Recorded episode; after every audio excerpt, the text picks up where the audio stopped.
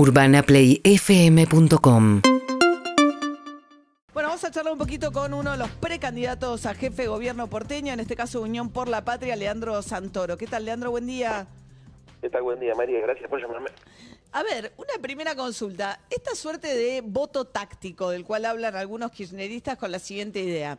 Es decir, hay una disputa, Lustó, Jorge Macri en Juntos por el Cambio. Una derrota en esa interna eventualmente de Jorge Macri sería un golpe muy duro para el macrismo, simbólico y de, un montón de maneras.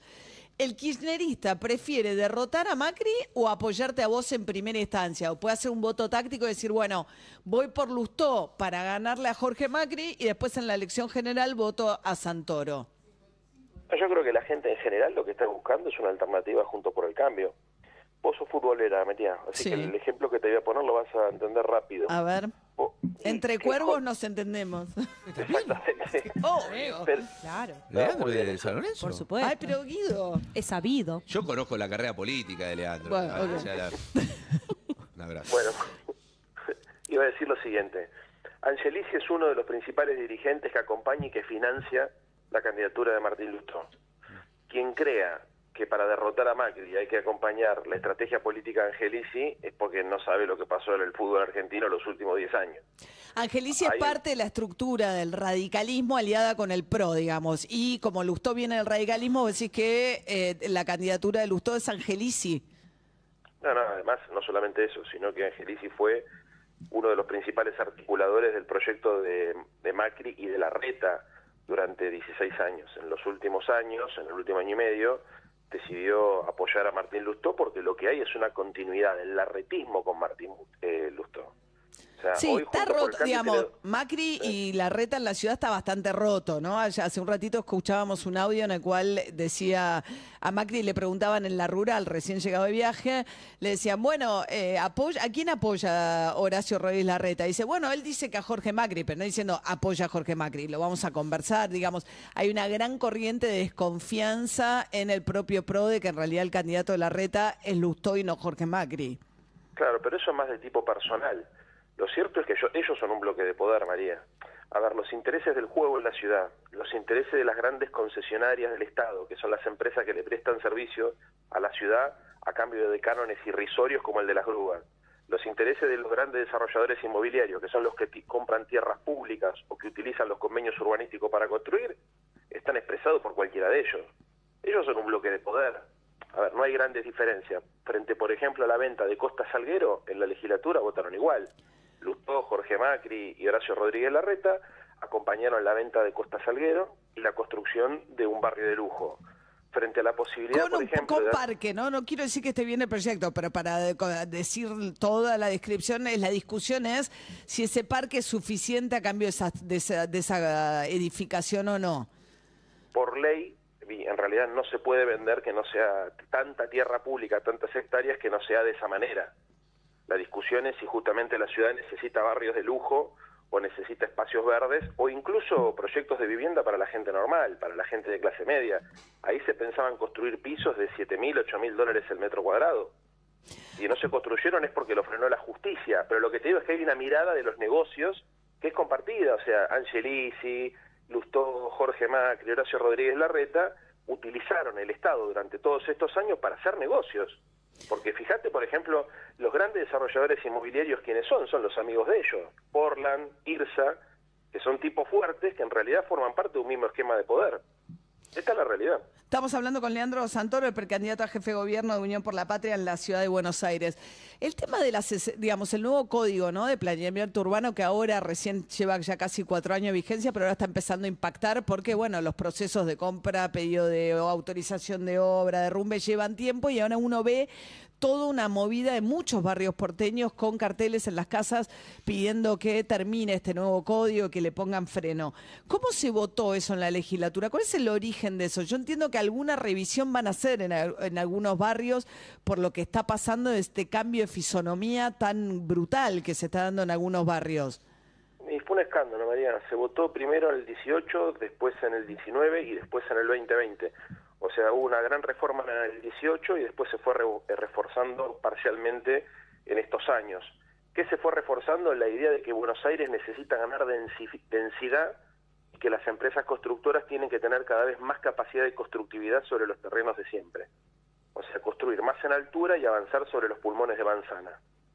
Esto provoca la saturación de los servicios públicos, la pérdida de identidad de los barrios, como decís vos, por la pérdida del patrimonio histórico y arquitectónico, pero también hace al alquiler y a los precios del suelo.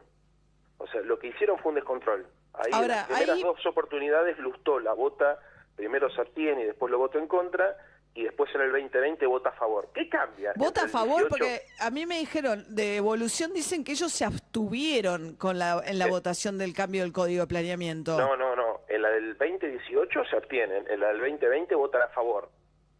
¿Sabés qué diferencia hay entre el 2018 y el 2020?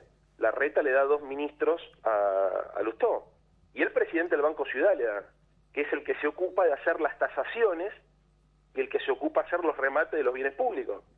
Tanto es así que, por ejemplo, votaron la venta del edificio del Ministerio de Educación, lo votaron juntos, María. Pero porque mudaron el Ministerio de Educación a la, a la Villa 31. El, el... Sí, pero una, el, el edificio, en lugar de utilizarlo para oficinas o para lo que lo hubiese utilizado yo, que es para reconvertir oficinas en casas sencillas de alquiler para la clase media, que es lo que está haciendo el mundo, lo terminaron vendiendo a IRSA. Sí, es cierto que hay grandes ciudades de países muy capitalistas, como ser Alemania, por ejemplo, que están tomando medidas, digamos, de muy intervencionistas para tratar de regular el tema de los alquileres y el costo de los alquileres. Lo que nunca entendí es por qué no avanzaron bien con la reconversión del centro, que está tan vacío, de poder cambiar de manera tal que, nada, generar oferta de alquileres. Hoy la etapa de crónica es esa, dice que por primera vez se detecta en un relevamiento de todas las páginas web de alquileres menos de mil propiedades en total. Claro. Te voy a poner otro ejemplo para que, entiendas cómo es el esquema de negocios. Nosotros propusimos un proyecto de ley para reconvertir el microcentro en una suerte de barrio residencial, haciendo que el Estado dé subsidios o tasa de interés subsidiada o reduciendo ingresos brutos a aquellos titulares de oficinas que puedan reconvertir esas oficinas en departamentos de alquiler a cambio de ponerlo en un régimen de alquiler sencillo, protegido, para que la, también el microcentro sea un barrio residencial, que es lo que hace todas las ciudades del mundo hoy después de la pandemia. ¿Qué hizo la reta Lustó? Tomaron nuestro proyecto, lo llevaron a la práctica, pero lo están haciendo sin condicionalidad. ¿Y por qué te digo la reta Lustó?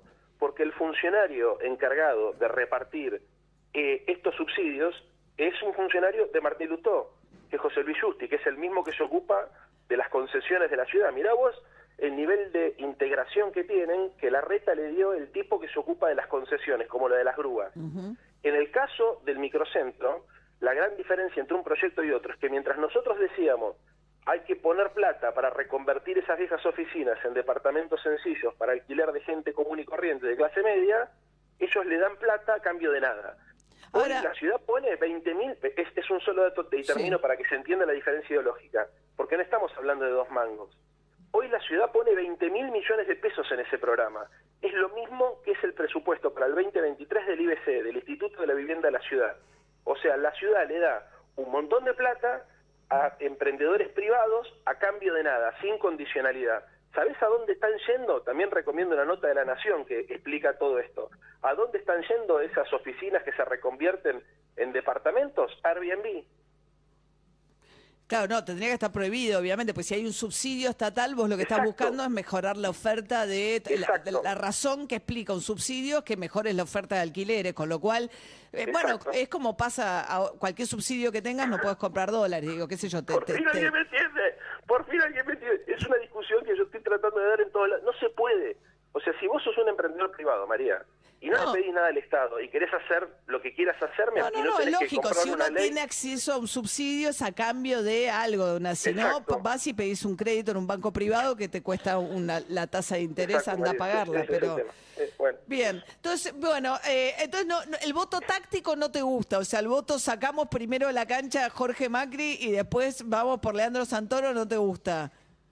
Yo creo que, a ver, a ver, con humildad lo digo, hoy las encuestas nos dan mejor a nosotros, como espacio político lo que le están dando a Martín, básicamente. Y eso que no es, no, es no es fácil ser kirchnerista en la Ciudad de Buenos Aires, ¿no? No, no, pero a ver, acá el tema es que la gente se da cuenta. O sea, yo voy a C5N y a La Nación Más y digo lo mismo. O sea, ellos van a C5N y se hacen los kineristas, van a La Nación Más y se hacen los larretistas. O sea, no se puede ser opoficialismo. Estás a- mirá lo que pasa con vos. Inclusive vos misma me preguntas, pero ¿cómo votaron el código urbanístico? No, ¿sabés lo que pasa? Que se la pasó mintiendo No, no, por los no, canales no, de no, televisión. te lo digo porque yo pregunté, Claro, te digo sí. lo que lo que me dijeron y después mandé a Claro, preguntar sí, las sí, sí. actas. Exacto, Claro. bueno, bien. Claro, lo mismo pasa con los convenios urbanísticos. ¿No viste que Martín está diciendo por todos lados que él está en contra de los convenios? Votó 15.